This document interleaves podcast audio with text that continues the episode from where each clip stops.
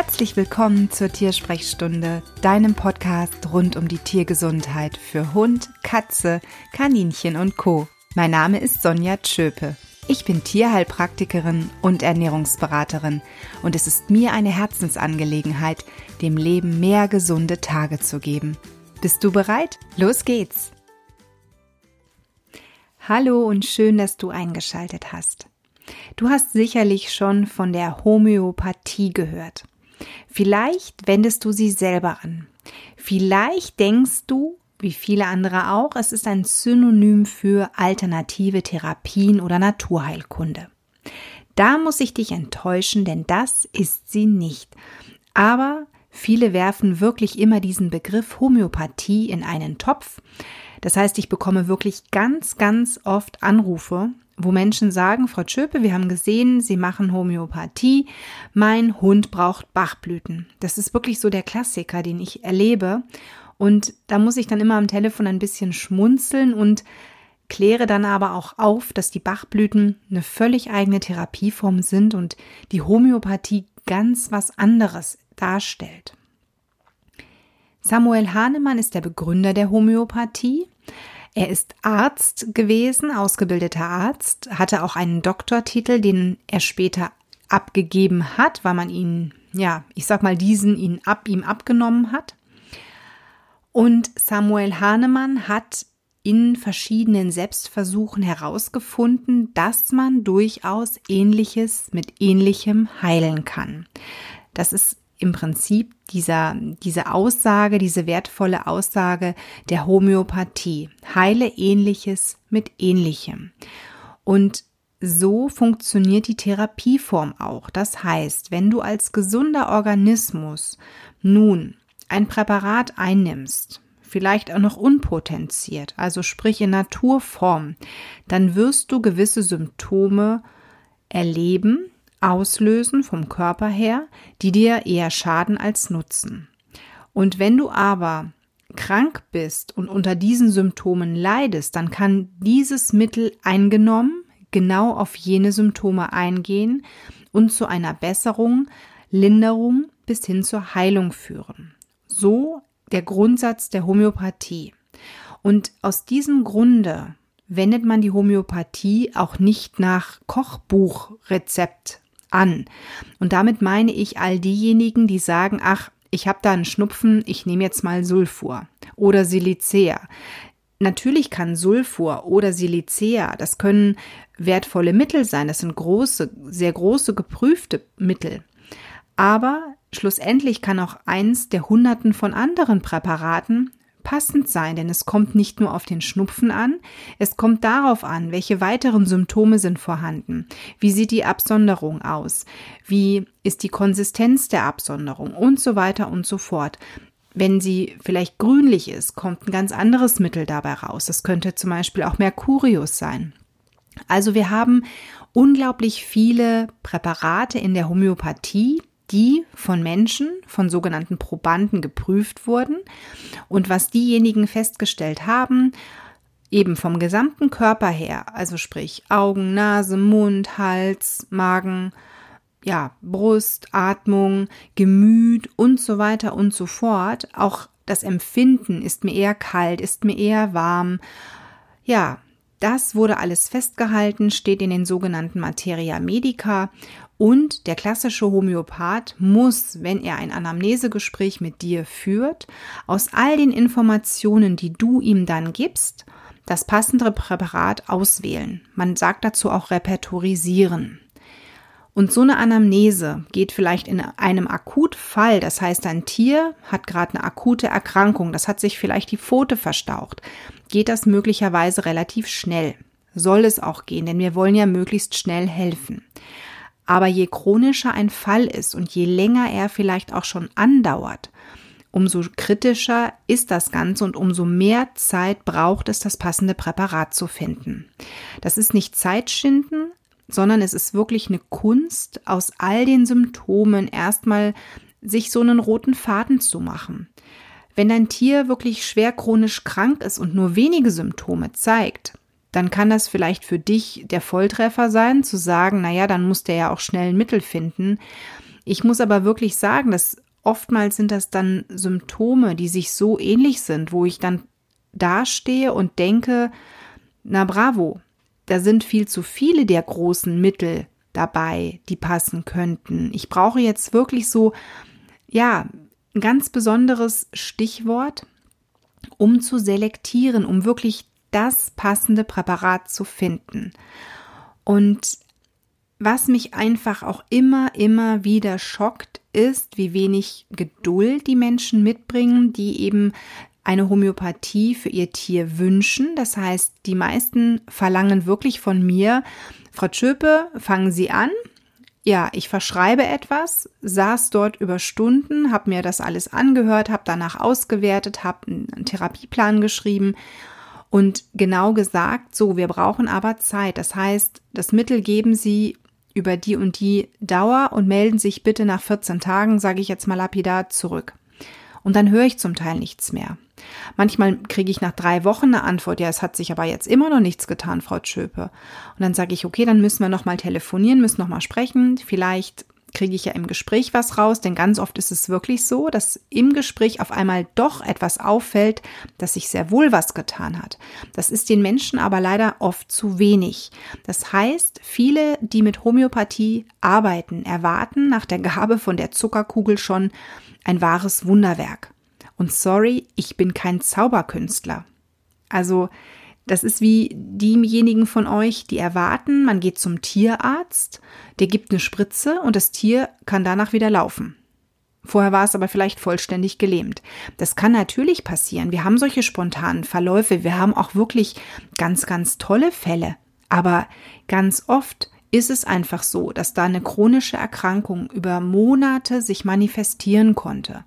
Und diese Zeit brauche ich eigentlich mindestens auch, um zu einer Heilung zu kommen. Das heißt, ich brauche, wenn ein Tier angenommen über drei Monate erkrankt ist, vielleicht auch meine drei Monate, bis wir zu einem wirklich ja, begeisternden Ergebnis gekommen sind. Natürlich geht es auch schneller, dass sich erste Symptome zeigen. Ich sage jetzt nicht, du sollst jetzt drei Monate die Hände in den Schoß legen und dein Tier leidet weiter vor sich hin sondern es sind ganz, ganz kleine Schritte, die dein Tier im besten Fall macht, die dann aber auch zu beobachten, zu sehen. Das ist natürlich schwierig. Bei Menschen ist es etwas anders. Bei Menschen, den kann ich fragen, kann sagen, so wie fühlen sie sich? Und dann sagt der Mensch, Frau Schöpe, ähm, ich habe zwar jetzt immer noch das Problem, dass äh, mein Fuß dick ist und der Knochen, ich sag mal, wenn da ein Knochenbruch ist, der Knochen noch nicht zusammengewachsen ist aber meiner Psyche geht's besser. Der Druckschmerz ist weg. Ich habe auch das Gefühl, dass sich der Fuß leichter ähm, anfühlt. Das kann mir mein, das kann mir das Tier nicht sagen und das kann euch das Tier auch in diesem Moment nicht sagen. Und deswegen ist es wirklich so schwierig in der Homöopathie dann als Tierhalter lange dabei zu bleiben. Da habe ich vollstes Verständnis für.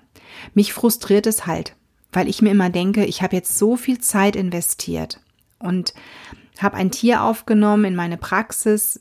Ich betrachte ja immer meine Patienten, als wären es meine eigenen, steck also unglaublich viel Liebe und Zeit in einen Patienten und am Ende höre ich nichts mehr, weil es den Haltern dann zu langsam ging. Das ist ja, das ist schade und frustrierend und deswegen praktiziere ich mittlerweile sehr selten noch homöopathisch, weil ich immer, bevor ich einen neuen Homöopathiepatienten in der Praxis begrüße, erst einmal ein ausführliches Telefonat führe, ob denn die Leute überhaupt so viel Geduld mitbringen, dass diese Therapieform geeignet ist. Und ganz oft stellen die fest, nee, also das sind wir eigentlich nicht bereit, an Zeit zu investieren.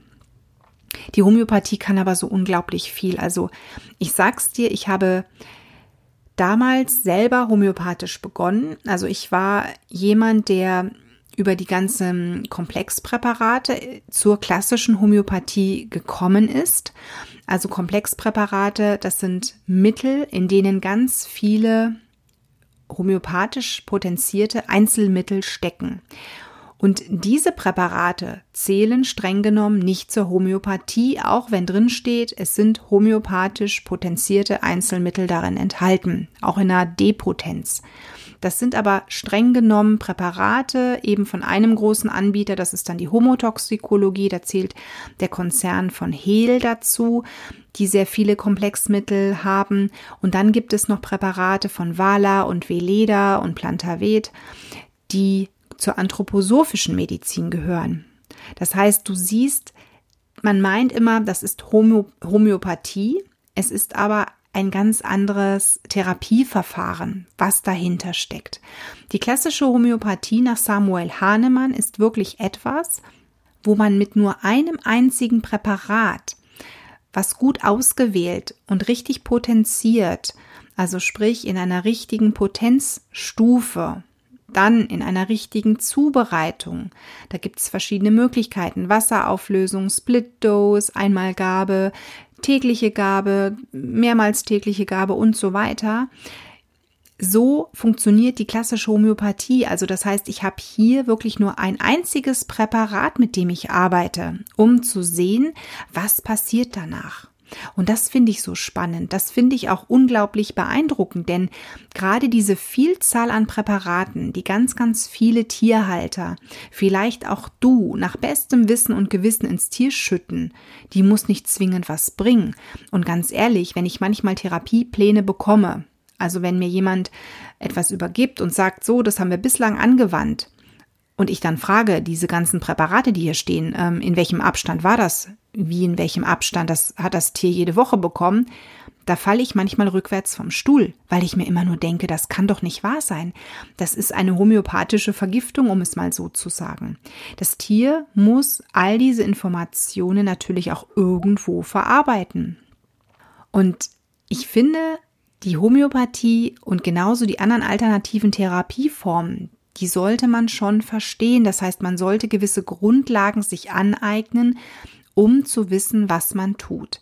Es heißt ja immer, na ja, wenn das nichts ähm, oder wenn das falsch ist, dann ist das nicht schlimm, dann wirkt das nicht. Das stimmt nicht. Ich weiß nicht, wer das in die Welt gesetzt hat. Ich kann mir nur vorstellen, dass es vielleicht irgendwelche in Anführungszeichen Gegner von alternativen Therapieverfahren sind, die sagen, naja, das ist eh alles Humbug, das ist Placebo-Effekt und daraus abgeleitet. Deswegen kannst du auch geben, was du willst. Ähm, du schadest nicht. Mm -mm, stimmt aber nicht. Ich habe schon so einige homöopathische erst Verschlimmerungen erlebt, weil einfach eine Überdosis da war, weil man sich nicht an meinen Plan gehalten hat, an meinen Gabenplan gehalten hat. Da muss ich wirklich sagen, das war fatal, das war ohne Worte. Also die Homöopathie kann durchaus Schaden zufügen, wenn man eben sich nicht an eine Dosierung hält.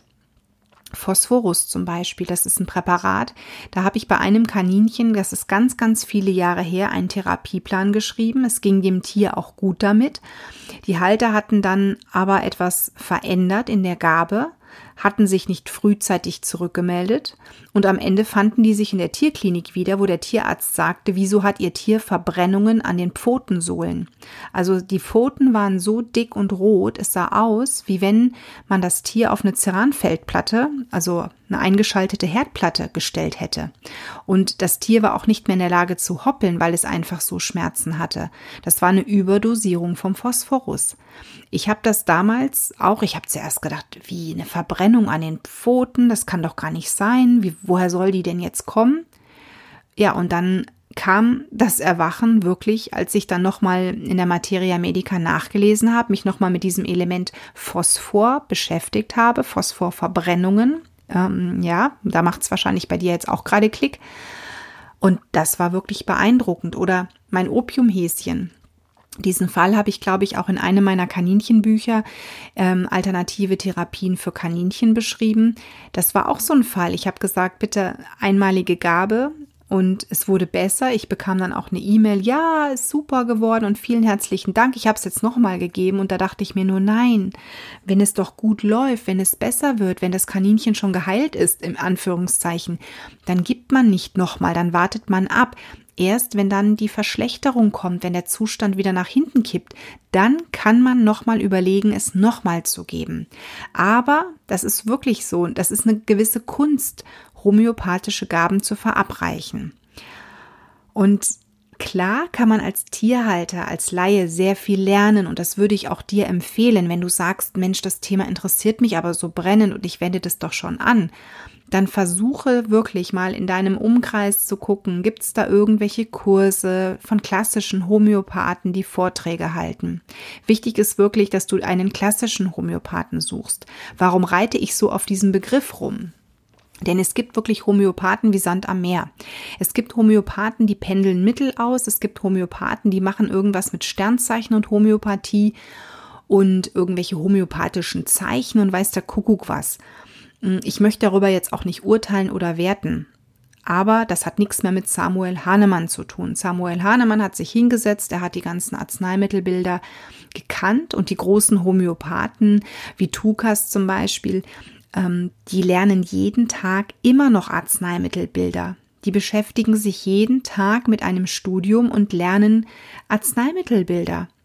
Das heißt, sie gucken, was steht wo drin. Und genau so machen es unglaublich viele klassische Homöopathen, mit denen ich zu tun habe und von denen ich lernen durfte. Die machen das genauso. Die Homöopathie ist ein so großer Zweig. Deswegen machen die meisten Tierheilpraktiker, die wirklich klassische Homöopathen sind, auch in der Regel nur eine einzige Therapieform. Die beraten vielleicht noch in Sachen Ernährung. Die wenden vielleicht auch hier und da etwas zur Darmsanierung an. Aber meistens sind es wirklich Kollegen von mir, die nur, in Anführungszeichen, diese eine große Therapieform, die Homöopathie, anbieten. Und da gibt es mittlerweile, und da bin ich sehr, sehr dankbar für, bundesweit wirklich sehr viele ausgesprochen gute und sorgfältig arbeitende Kolleginnen und Kollegen. Und wenn du wirklich vorhast, dein, dein Tier in klassische Homöopathie, in eine klassische homöopathische Behandlung zu geben, und du bist dir unsicher, ob der Heilpraktiker, den du gefunden hast, für dein Tier geeignet ist, schreib mich gerne an ich kann da gerne einen Blick drauf werfen oder aber wenn du sagst, Mensch, wie ist das denn? Mein Tier hat das und das. Wäre da die klassische Homöopathie geeignet? Soll ich das darüber mal probieren? Wie gesagt, buch mich einfach über die Online-Beratung und ich versuche dir zu helfen und guck auch mal, wen es in deiner Nähe gibt. Ich bin zur klassischen Homöopathie damals eigentlich wirklich, wirklich zufällig gekommen, habe zuerst mit Komplexmitteln gearbeitet, aber das war mir immer alles viel zu viel. Gib das und dann musst du das noch nehmen und das noch nehmen.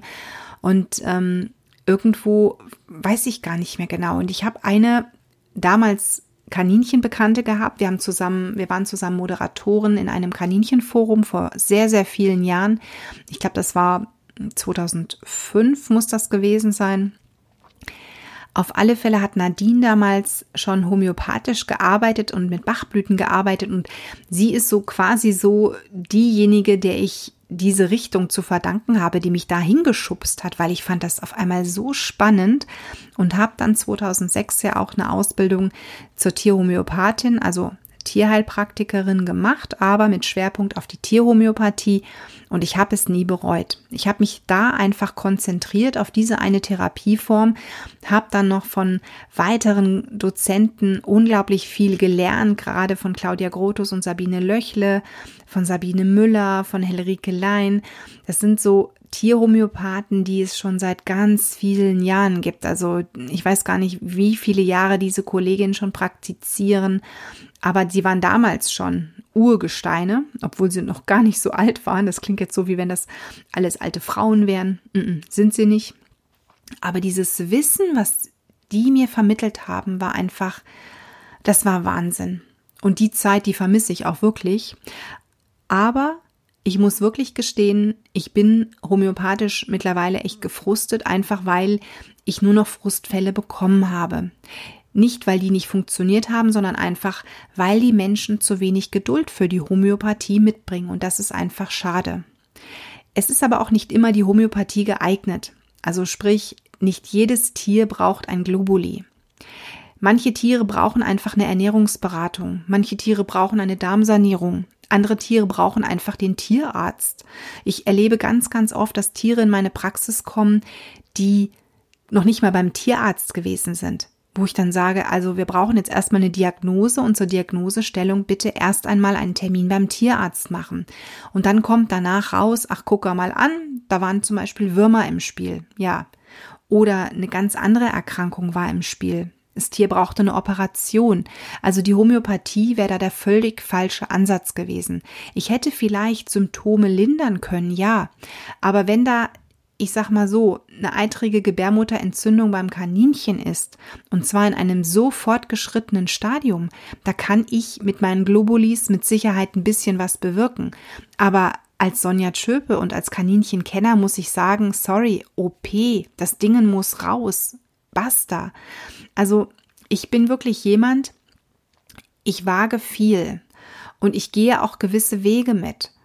Aber ich weiß auch, wo gewisse Grenzen sind und das Risiko dann, das ist mir einfach zu viel. Das Tier kann, also ein Kaninchen kann an einer eitrigen Gebärmutterentzündung schlussendlich sterben. Und ich möchte nicht am Ende schuld daran sein. Natürlich gibt es ein Narkoserisiko. Ich habe selber mein Kaninchen Bino in der Aufwachphase verloren, weil es einfach diese Narkose nicht überstanden hat.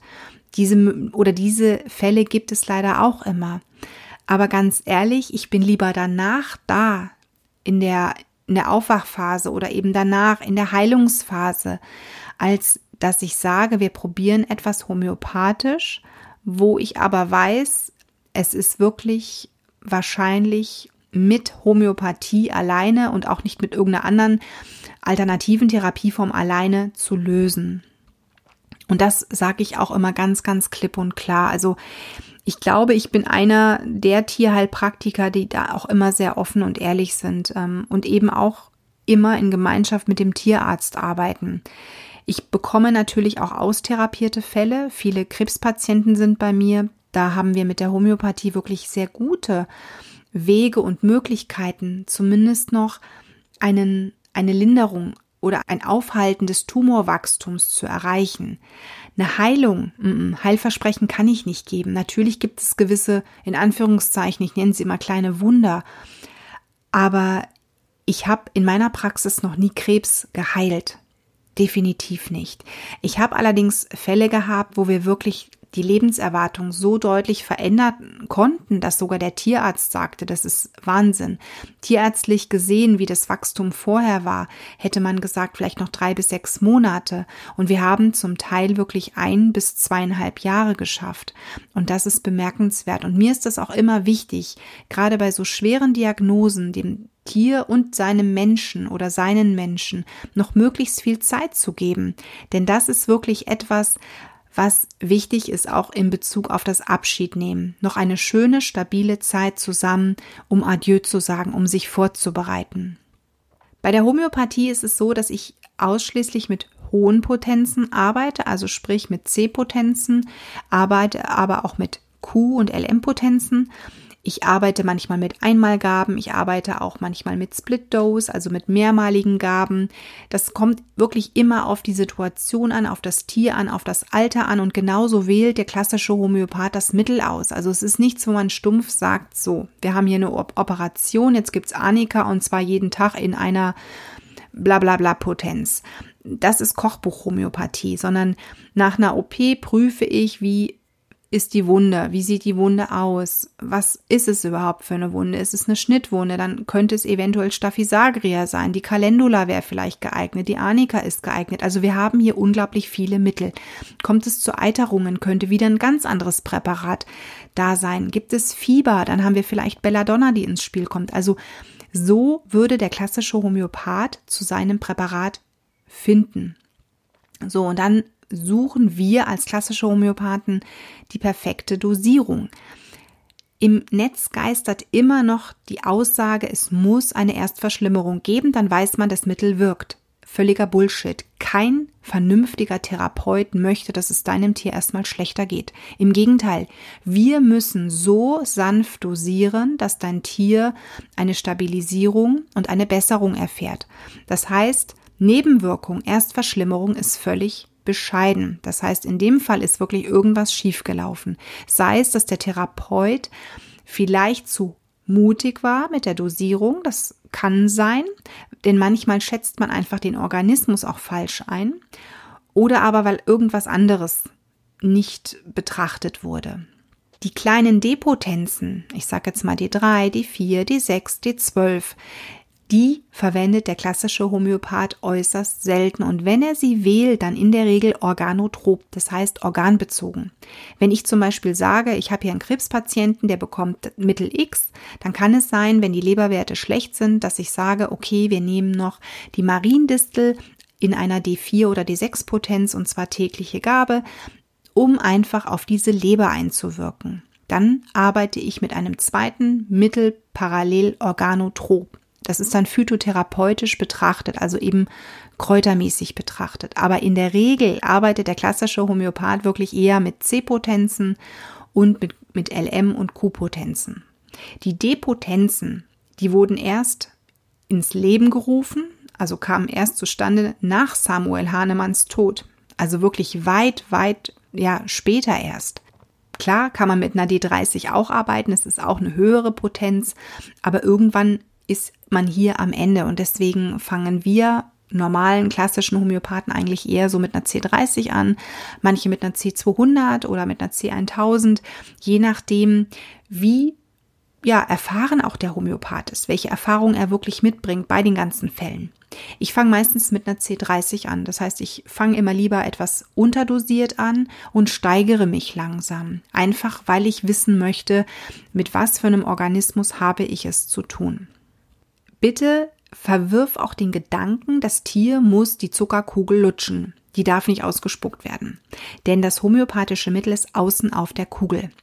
Diese ganzen Kugeln werden im Herstellungsverfahren mit dem Mittel benetzt. Das heißt, es kommt ein Sprühnebel und der fällt außen auf diese Kugel. Schalt mal deinen Kopf ein. Wenn man Wasser auf eine Zuckerkugel oder wenn eine Zuckerkugel mit Wasser in Berührung kommt, was passiert denn dann? Die löst sich auf.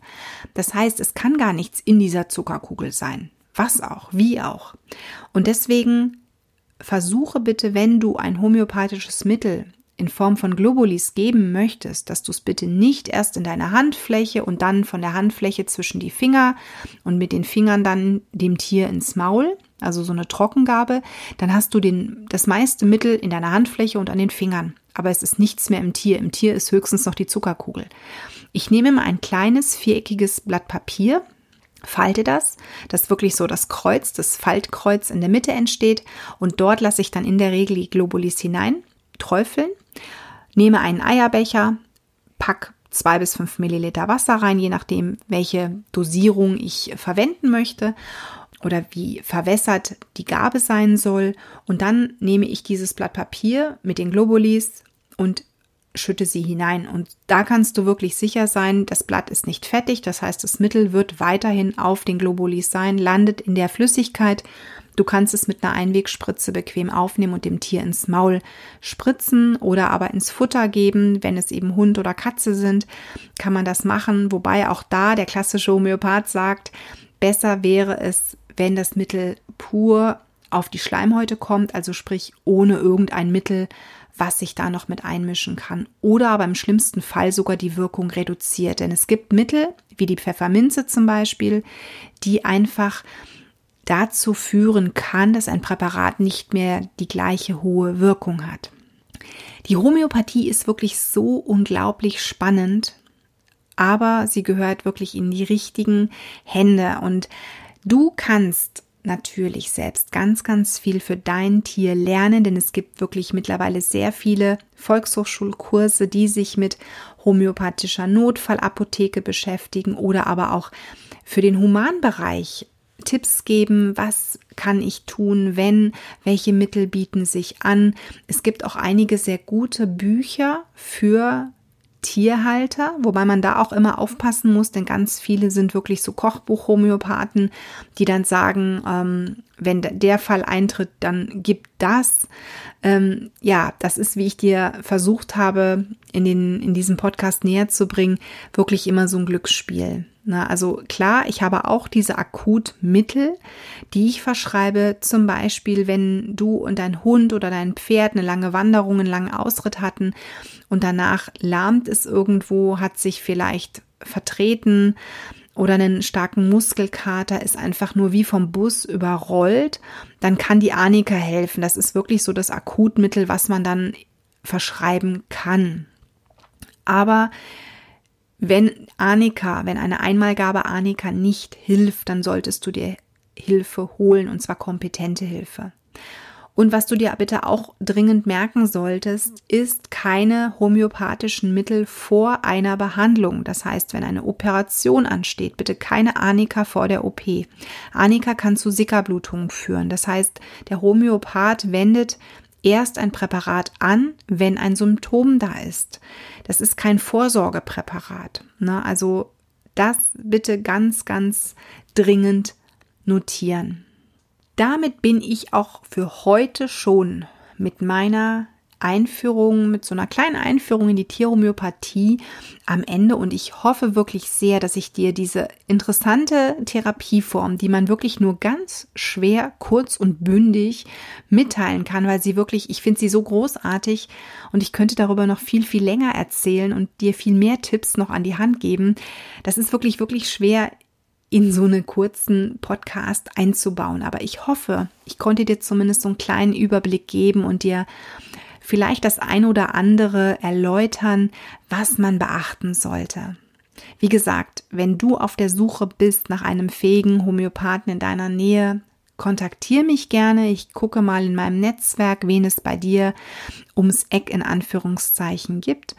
Und wenn du dich dir unsicher bist, ob dein Tier mit seinem Leiden beim Homöopathen vielleicht gut aufgehoben wäre, nimm einfach Kontakt über die Online-Beratung mit mir auf. Danke, dass du eingeschaltet hast.